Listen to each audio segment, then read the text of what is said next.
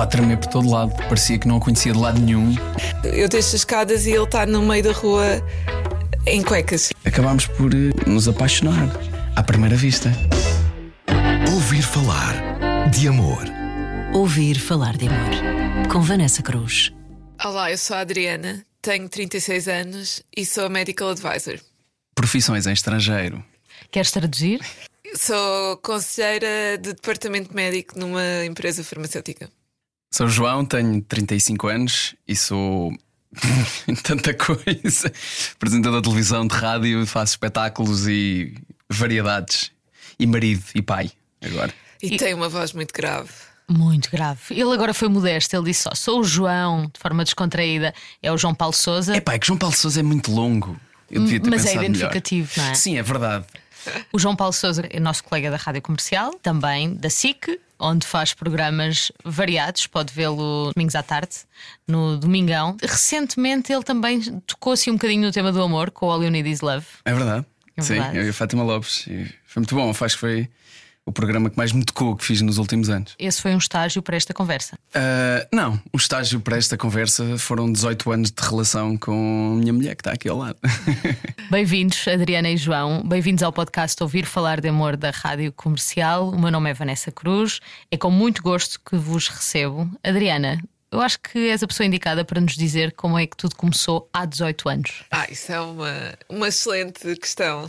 Há 18 anos eu estava em casa um belo dia e a minha tia, que tinha um namorado novo, disse-me que, que, tinha, que ele tinha um primo que achava que eu ia gostar muito porque era muito engraçado. E então nós fomos as duas para irmos passear um dia à tarde com esse tal primo que apareceu. ah, eu deixo as escadas e ele está no meio da rua em cuecas. Isto não era bem assim. Isto Em não, é, cuecas? não é em cuecas. Eu estava a trocar de calças ou a vestir as calças, já nem sei. Sem calças. Tinhas que idade na altura? Eu tinha 17. E eu 16.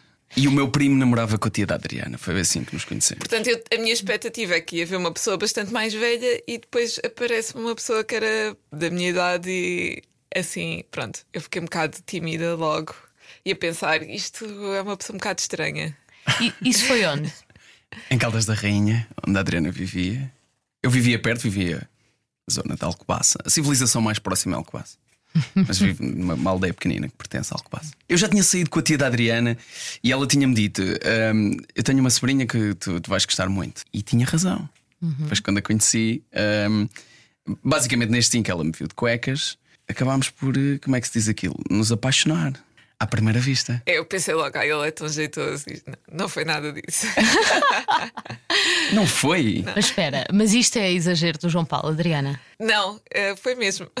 Foi assim, ao longo de um dia nós fomos conversando, percebemos que tínhamos imensas coisas em comum e hum, tivemos o dia todo a falar. Ignorámos as pessoas com quem tínhamos ido. E depois, no fim do dia, chegámos a casa e começámos a trocar mensagens e a falar por telefone. E, e tudo começou nesse primeiro dia. É assim, eu era um rapaz pobre de 16 anos e as mensagens pagavam-se. Sim. E eu fiz ali um bom investimento em mensagens onde ainda se contavam caracteres. Era- Portanto, e realmente foi um bom investimento porque eu depois escrevia as tuas mensagens e tenho um livro das mensagens que tu Ah, mandaste. É. Mas estamos a falar de mensagens banais ou, pelos vistos, eram mensagens românticas já, não é? Eram muito eu sou muito românticas. romântico. As pessoas é que não Eram sabem. melosas. Aliás, eu estou proibida de revelar o Sim, conteúdo. sim, sim, sim, sim, sim, sim. É, dem- é demasiado romântico. Eu sou para lá do piroso. Tu nesse dia estavas à procura de uma namorada? Ah, não, eu já me apaixonava regularmente.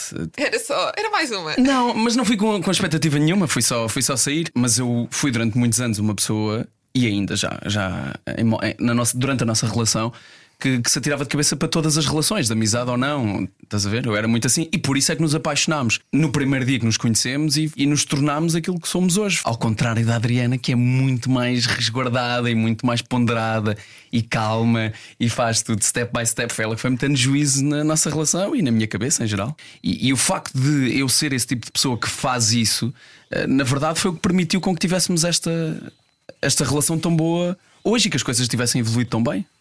Ok. Eu, eu vejo hoje o lado positivo disto. Mas sei que na altura era meio problemático muitas vezes e, e a Adriana foi pondo, foi pondo o travão de- da razoabilidade nessa, nessa maluqueira. Ouvir falar de amor. Mas na altura vocês trocavam essas mensagens e conseguiam, porque 16 e 17 anos não havia muita liberdade, não é? Para de repente irem sair à noite, passarem dias fora.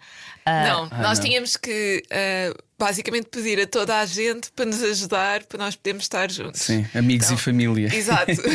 O João vinha com o primo dele. Eu pedia à minha mãe para me ir levar. Ele pedia aos pais dele e dizia que tinha uns amigos que viviam na praia. Sim, durante aquele verão, aquele primeiro verão. Eu, Passado para aí duas ou três semanas já estava em, em tua casa. A conhecer a tua mãe e a conhecer a irmã e. Pois seja, ela, no fu- ano a seguir foi logo para a universidade e eu fiquei ainda mais um ano a acabar o secundário. Mas eu acho que não. Um dos segredos, maiores segredos de termos uma, uma relação de- há 18 anos é estarmos numa relação há 18 anos e termos crescido nela. Porque não houve, não houve essas coisas que. Imagina, se agora aos 35 começássemos uma relação, íamos ter um- um- uma série de defesas e de outras. eh, Epá, de jogos e coisas do género que íamos fazer que não existiram na altura. Foi só. Estou apaixonado por ti, amo-te. Boa Foi tarde. espontâneo. Vamos.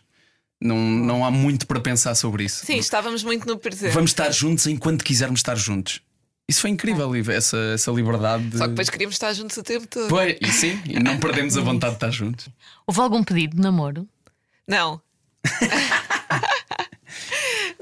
porque precisamente estávamos um bocado nessa eh, ideia de vamos ver e estamos no presente.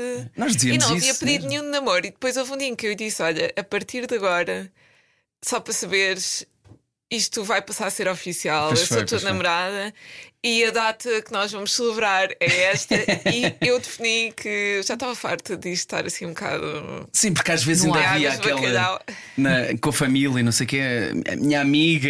E a Adriana pôs um ponto final nisso. Não, não, não. Boa. A partir de agora é namorado. Já percebemos quem é que toma as rédeas. Claro, como é óbvio. E bem, felizmente. Ni- Ninguém na, na família disse: Ah, vê lá, no que é que te estás a meter? A minha irmã achava. Porque o João vinha lá de uma aldeiazinha, não é? Então era. Eu não era "Este rapaz." fixe o suficiente para a tua irmã. Exato.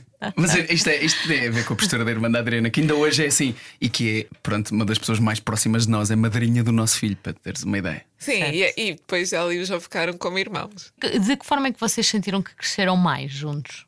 Eh, Uma das principais, se calhar, ou das primeiras coisas foi nos nossos objetivos de vida. Quando eu conheci o João, ele não tinha grandes objetivos. Nem grandes nem pequenos, não tinha. E- Vá, tinha um, tinha um que era deixar de estudar, começar a trabalhar, ter dinheiro e poder tomar decisões. Pronto, eu também achei que essa falta de objetivos também n- não me estava a agradar muito e arranjei os objetivos.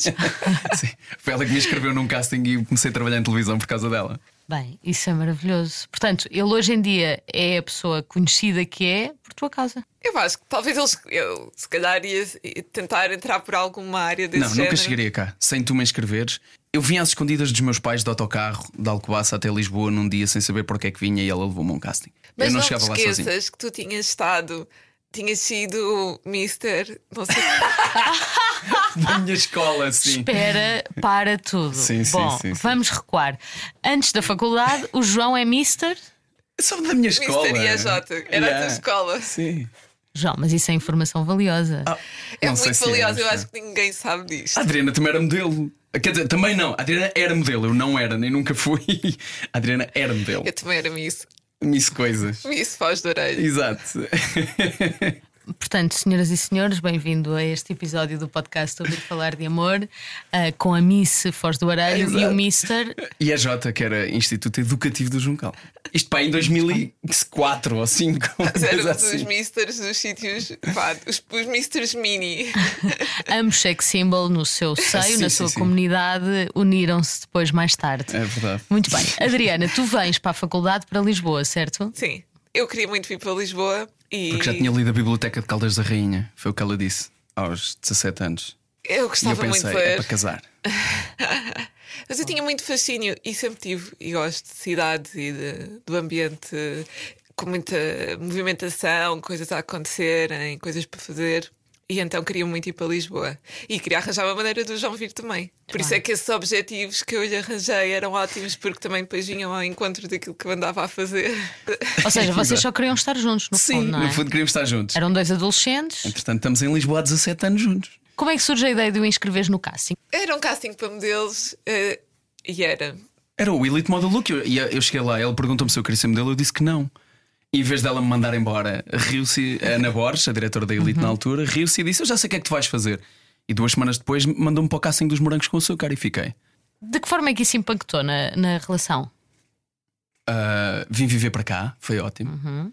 Acho que essa foi- esse foi o ponto principal. Também foi, se calhar, a primeira vez nos morangos que nós nos deparámos com uma coisa que hoje em dia não está muito presente, mas na altura era. E se o João tivesse um relacionamento com uma pessoa que fizesse mais sentido, que fosse mais conhecida? Isso não faz sentido nenhum. Mas foi uma coisa que surgiu na altura. Não, isso foi uma coisa que, que eu ouvi milhares de vezes ao longo da minha vida, principalmente no início. Todas as pessoas, as pessoas de determinados meios, vá-se lá saber porquê, gostam de andar com pessoas do mesmo meio. E eu não tenho essa ambição, nunca tive, nem quero. Estou ótimo, mas foi uma coisa que eu ouvi muitas vezes, sim. Imagina, naquela altura em que estás só a sobreviver, era uma coisa que se falava de, do quão vantajoso é que poderia ser. Ok, mas quem é que te dizia isso? Colegas Colegas.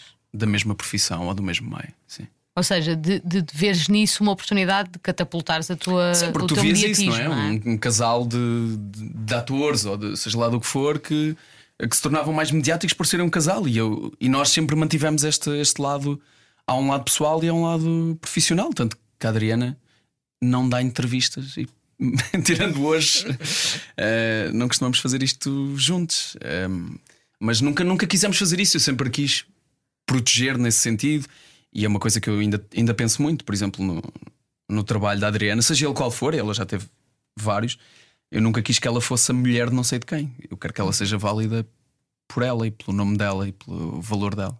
Mas acho que nos morangos, agora que estavas a- estávamos a falar sobre isso há pouco, foi assim, os primeiros choques do que é que é a tua vida pessoal ser. eh, A tua vida profissional meter-se pela tua vida pessoal foram, foram assim os primeiros grandes choques, tipo sair à noite, eh, na rua, ser abordado por, um autocarro inteiro de, de jogadoras de handball ou o que era aquilo que atropelaram a Adriana. É normal os fãs quererem tirar fotografias. E... Era, o Ricardo Araújo Pereira tem um nome para isto, e como é o Ricardo, eu posso dizer, não é? Posso citá-lo. A Adriana, em relação a isto, o que ela sente é o tome cagandismo. Mas isso, se calhar, é importante. Será que, de certa forma, a Adriana puxa-te para a terra? Claro, a Adriana, os meus amigos, a minha família toda. Mas sim, ela, ela, ela tira-me da realidade do, da realidade profissional. Mas temos muitos interesses em comum, que não são os profissionais exclusivamente. Como por exemplo. Ultimamente é mais livros e coisas do género. Viajar é um dos maiores, provavelmente. Agora estamos muito pouco interessados nele, não é? Há um ano, mais Nós ou menos. estamos interessados. Estão interessados, mas surgiu um Leonardo. Um terceiro, É exato, um terceiro elemento que neste momento gosta imenso de estar em casa. Exato. Mais do que eu, que eu sou um- já, já sou um idoso que gosta de estar em casa, mas uh, pronto. O Léo com nove meses gosta ainda mais. Mas eu gosto muito de ler e o João gosta muito de me ouvir falar sobre os livros. Yeah. Nós complementamos-nos assim. Eu gosto de cozinhar e ele gosta de comer. Ouvir falar de amor. Adriana, houve uma altura na vossa relação em que tu eh, estudaste em Espanha. Sim. Tive três anos, Três quase tal. quatro, a fazer o doutoramento eh, em Espanha, em Málaga, no Sul. Como é que foi gerir uma relação à distância? Nós achámos que ia ser eh, uma coisa muito simples porque nós tínhamos um, um plano, não é? Eram só aqueles anos Sim, tinha uma meta. em que eu tinha uma bolsa e a bolsa ia acabar e, portanto, quando acabasse, eu tinha que voltar. Só que ah, depois, quando isto aconteceu na prática, percebemos que era muito mais complicado de gerir. eh, Sim, e na altura uh, pá, parece que foi parece muito distante. Isto não foi assim há tantos anos. Isto foi em 2012. em idoso. Epá, mas não havia muitos voos diretos, que haviam eram muito caros.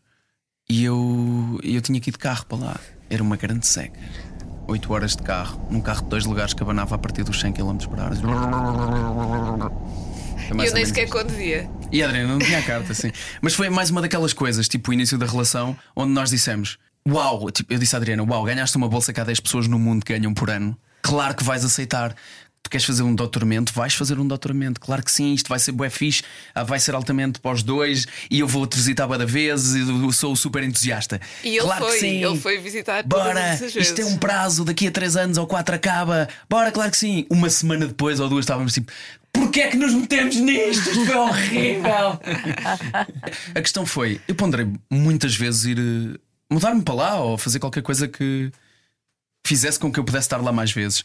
Mas eu tinha acabado de começar o, o curto-circuito e tive lá quase seis anos, portanto, uh, epá, era uma coisa que eu queria muito. Houve dois programas na vida que eu desejei muito fazer e fui fazê-los.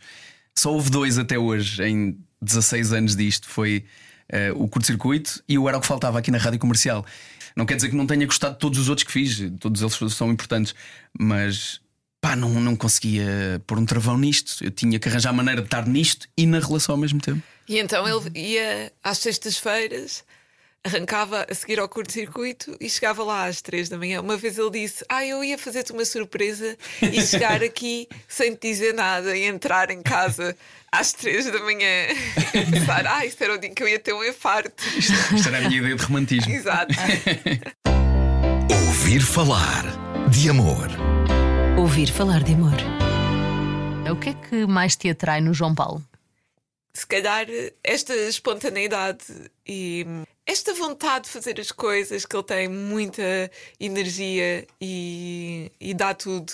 Este entregar-se a 100% às coisas e, neste caso, à nossa relação. A Adriana é muito também, é estimulante, se calhar não é uma boa palavra, atrativa Nos, em muitos sentidos.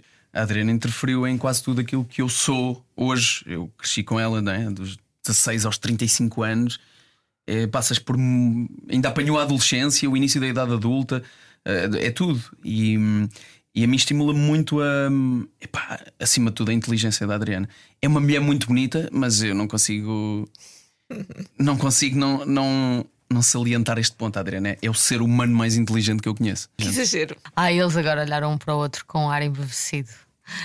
Ele surpreende-me muito também, faz-me imensas surpresas. Quase diariamente arranja qualquer coisa que olha, tenho isto, esta surpresa para ti, ou vamos fazer esta coisa, e não te vou dizer o que é que é.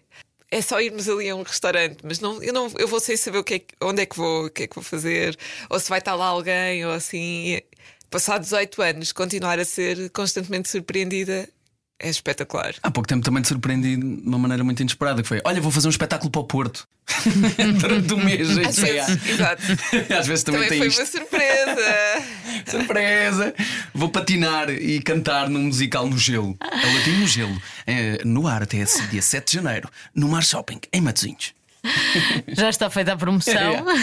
Mas foi uma daquelas coisas que eu aceitei, ele tipo, desafiou-me tanto. E depois chego a casa, e eu faço isto muitas vezes: que é eu chego a casa, já tomei a decisão, mas não tenho coragem de apresentar a decisão tomada à Adriana e pergunto-lhe o que é que tu achas? E vou, e vou trabalhando naquilo até a convencer a dizer o mesmo que eu acho, que é deves ir fazer. Claro.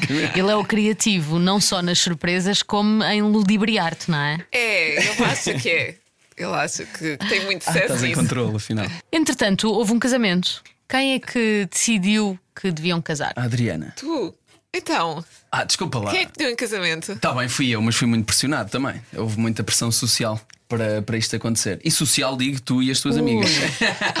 Ui, o gangue. sim, sim.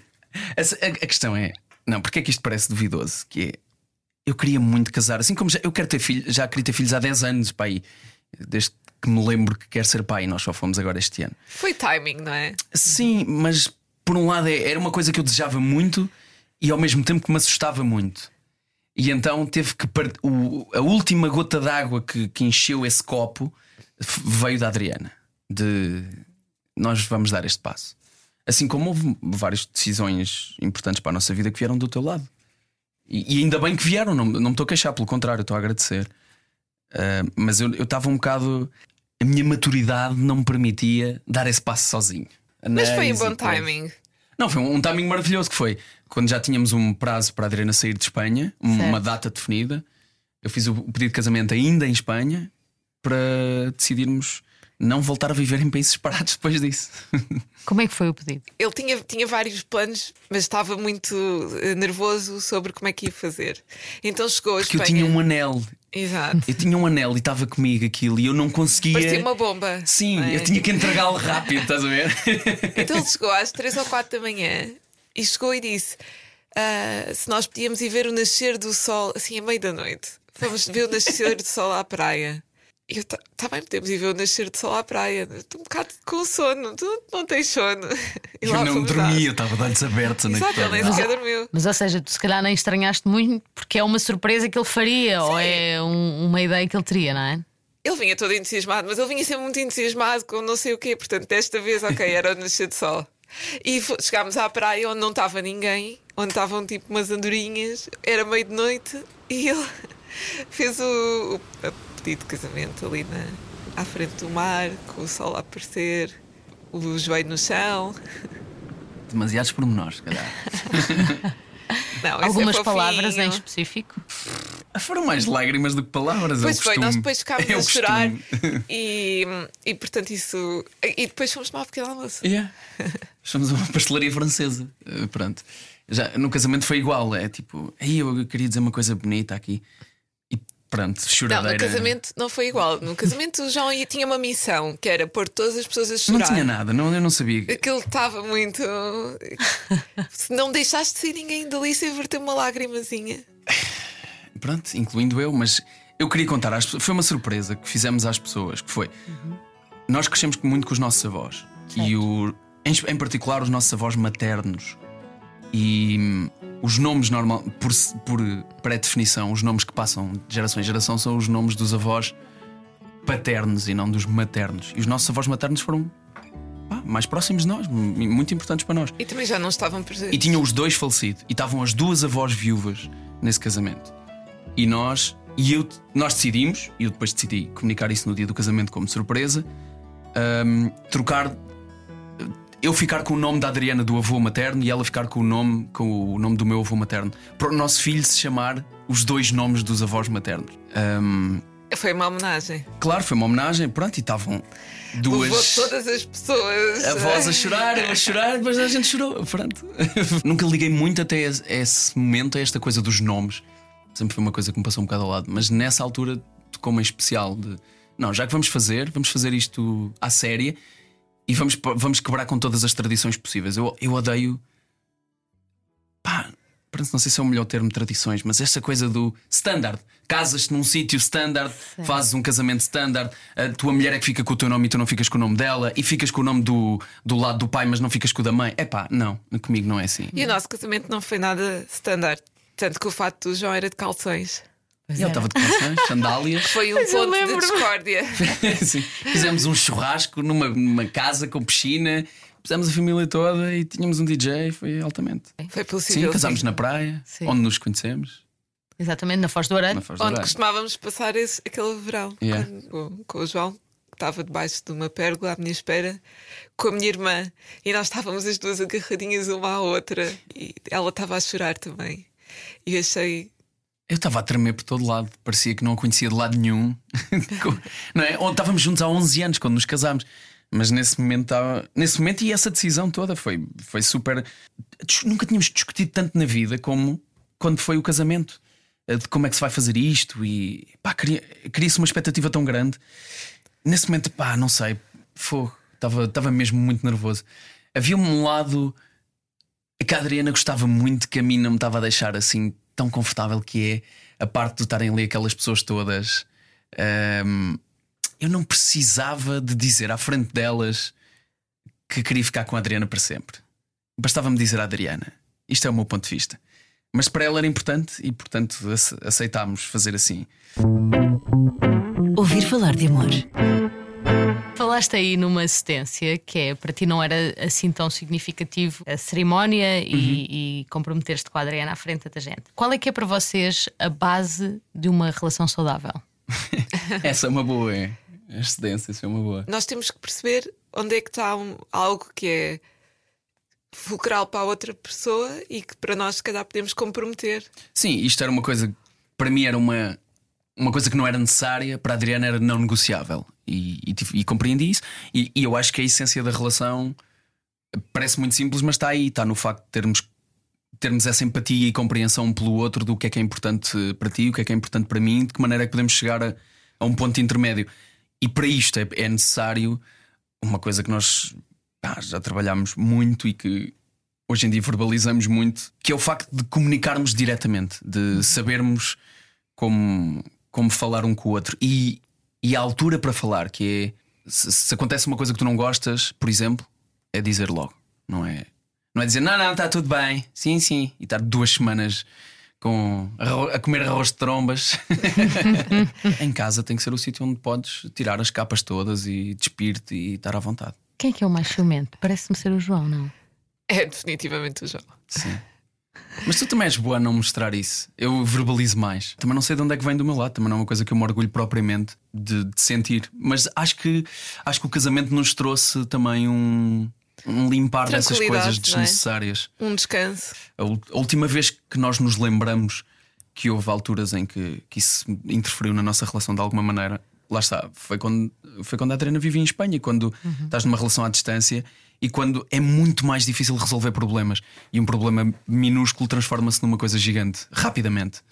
Um, e por isso é que é tão difícil ter uma relação à distância. Mas acho que desde aí que não nos lembramos de situações assim de ciumeiras. Vocês já se sentiam completos enquanto casal ou sentiram-se verdadeiramente completos quando foram pais? Eu sinto-me mais completo como ser humano, individualmente. Como casal, ainda estamos numa fase em que a prioridade ainda é o Leonardo agora. Ele é muito pequeno e nós ainda não, não voltámos a ter, se calhar nunca vamos voltar da mesma maneira, mas não voltámos a ter tanta atenção direcionada só para nós. Mas individualmente foi a maior conquista da, da minha vida, foi, foi o Leonardo. Eu acho que ser mãe fez-me descobrir que havia uma toda uma nova faceta da minha vida e da minha, da minha personalidade, da minha maneira de estar que eu não conhecia. Ah, tu Como transformaste noutra, repente, sim. Nós, todos. É. Até, até a nossa relação mudou. Se de que forma? Trocámos papéis. um bocadinho. Sim. sim. Eu agora que sou encarregado de educação lá de casa. Isto não foi verdade durante 18 anos, foi 17 pelo menos. Mudou muito, mudou muito a nossa dinâmica como casal e, e individual. Mas a Adriana tornou-se. A Adriana é nova, desde, desde que engravidou tornou-se uma nova Adriana muito mais, olha, muito mais disponível para fazer uma coisa como esta, para partilhar sentimentos, para uhum. falar abertamente aqui, responde muito mais aos, aos instintos. Eu estou a adorar esta nova Adriana. Mais com maior capacidade para estar vulnerável, não é? Sim. Na verdade é isso. Conforto na vulnerabilidade. Yeah. Que tive que ficar, de repente.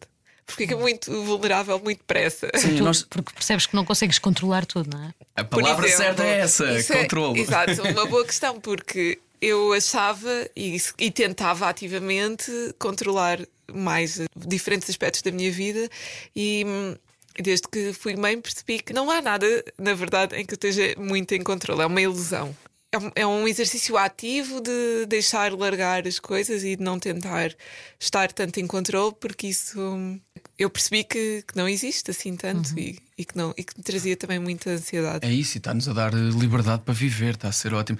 Eu estava a pensar na resposta que dei há bocado sobre o que é que eu aprecio mais na Adriana. Eu vou-te dar agora um exemplo concreto do que é que eu aprecio realmente e de como é que isto se transforma e de porque é que ela ser uma mulher tão inteligente tem um impacto tão grande na minha vida. Obrigada a continuar a lançar elogios, por favor. Esta Se for coisa... assim, eu venho mais vezes a entrevistas. Não, é isto, estás a ver? Exato. É fácil. Continua, diz-me lá. Esta parte da vulnerabilidade que ela estava a dizer de estarmos mais confortáveis com a vulnerabilidade.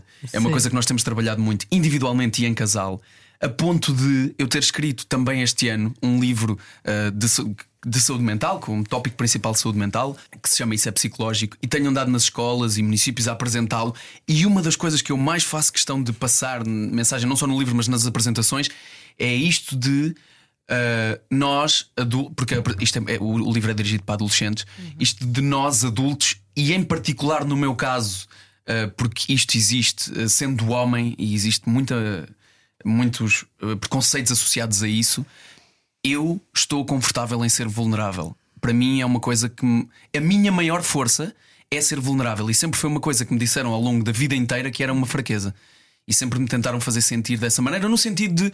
Não, digo, não é propositado, é tipo a, a ordem das coisas da sociedade leva-te nessa direção.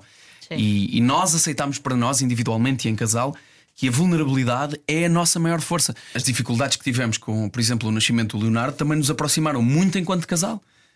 E, claro. e foi uma, uma altura muito vulnerável das nossas vidas, na, na questão de vida mesmo, da parte mais essencial que ela- do que é o termo vida, é estar vivo mesmo. Isso co- esteve em jogo. É isso, começou logo aí, não é? Quando após o parto, ah, tu te viste sozinho com o Leonardo no quarto do hospital, não é? Pois, a Adriana sozinha de um lado eh, no- nos cuidados intensivos, eu sozinho com o Leonardo, afastados um do outro. Isto foi um. Queres só foi explicar o que é que aconteceu, Adriana?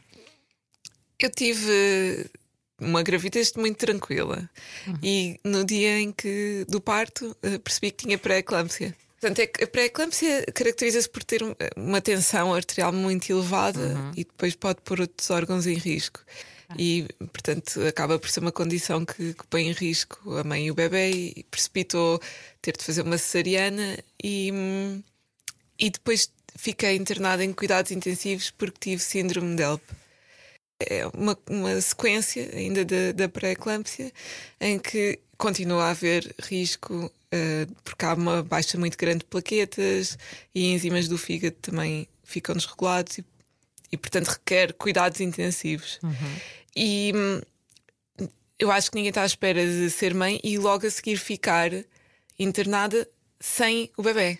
Que Certo. foi o que teve que acontecer porque eu precisava de estar monitorizada 24 horas. Eles iam-me visitar, mas não, não podiam estar o dia todo comigo. Era só um bocadinho para, para tentarmos manter a amamentação. E era durante o dia, as noites eh, eram. Depois eu passava as noites sozinha. E, e portanto, é um bocadinho, às vezes, os pais que têm um, um bebê prematuro vão-se embora sem o bebê. Eu fiquei se- à mesma também essa questão de, de ficar sozinha. Sentiste o abandono, não é? É, E, e é muito difícil do ponto de vista. É um momento muito frágil. As hormonas alteram-se completamente naqueles dias, mesmo quando corre tudo bem. Estar sem, sem o meu marido e sem o meu bebê, os dois ao mesmo tempo, foi, foi um momento muito assustador e muito frágil. E teve um choque muito grande também porque vivemos na- durante a gravidez uma altura muitíssimo romântica e cor-de-rosa e a fase mais apaixonada da nossa vida em casal. E de repente é o E choque. esse contraste foi, foi muito grande. E foi de um- de um- num dia. Pois, o contraste das Naquele dia. expectativas de está tudo a correr bem e não há nenhum motivo para achar que as coisas não vão correr assim tão bem. Depois, afinal, a vida prega-nos algumas partidas, há coisas que nós não podemos controlar e percebemos, né? tivemos que passar por essa experiência e Ainda estamos a processá-la, mas eu acredito mesmo, e já está, já, estou- já há provas disso, que mais uma vez esse momento vulnerável e difícil nos aproximou não só a nós individualmente, como por exemplo na nossa relação com o Leonardo. Eu, na a noite em que fiquei com ele, a primeira noite em que fiquei com ele, imagina o parto foi tipo à meia-noite, eu às três da manhã fui para o quarto sozinho com ele.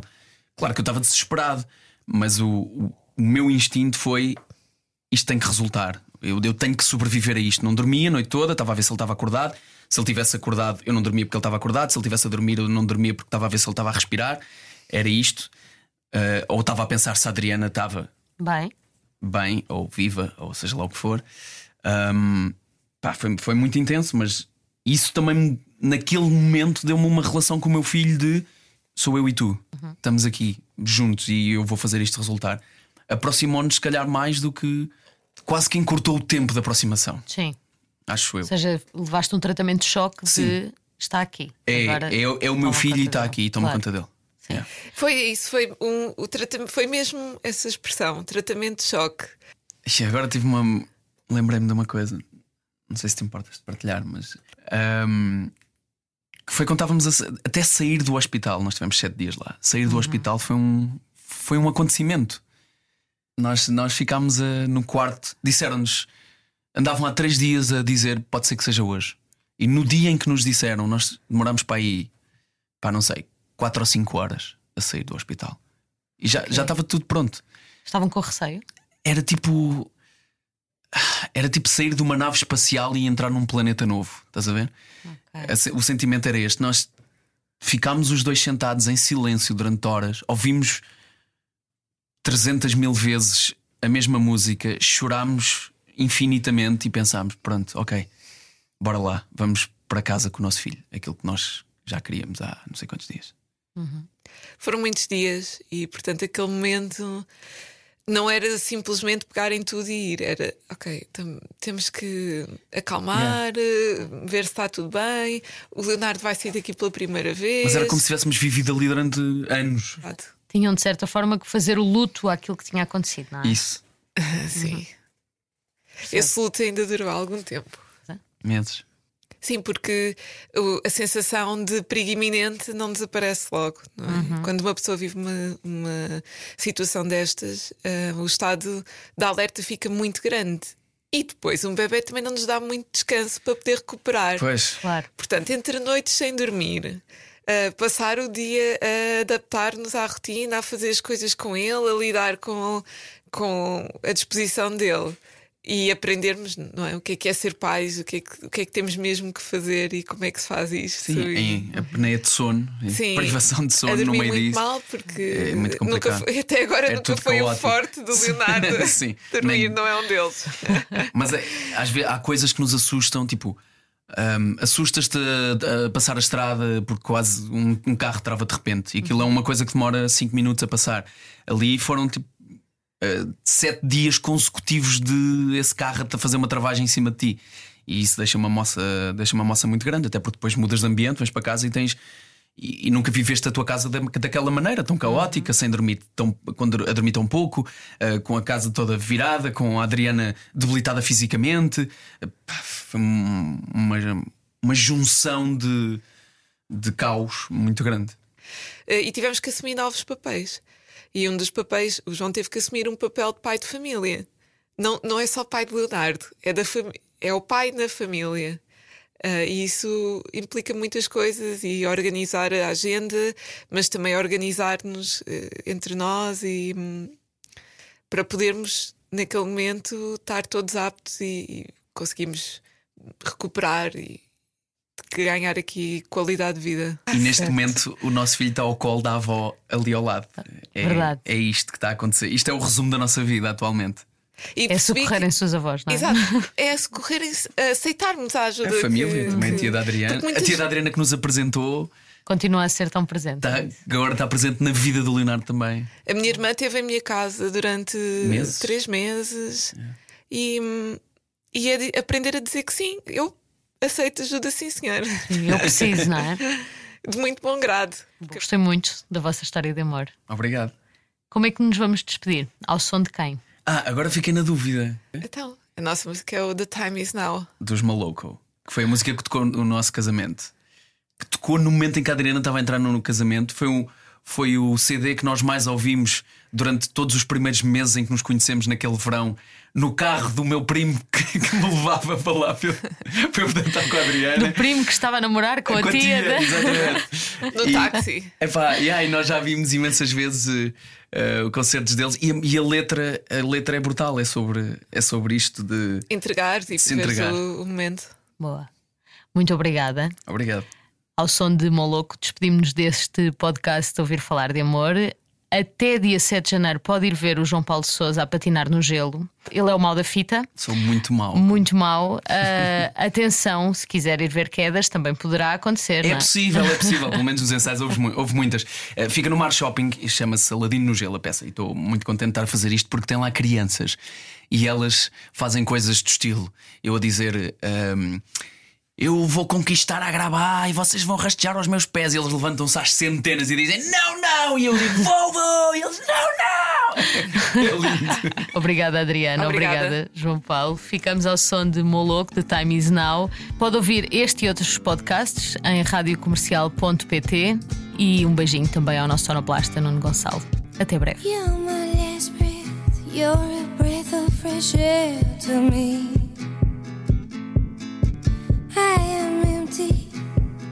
Tell me you care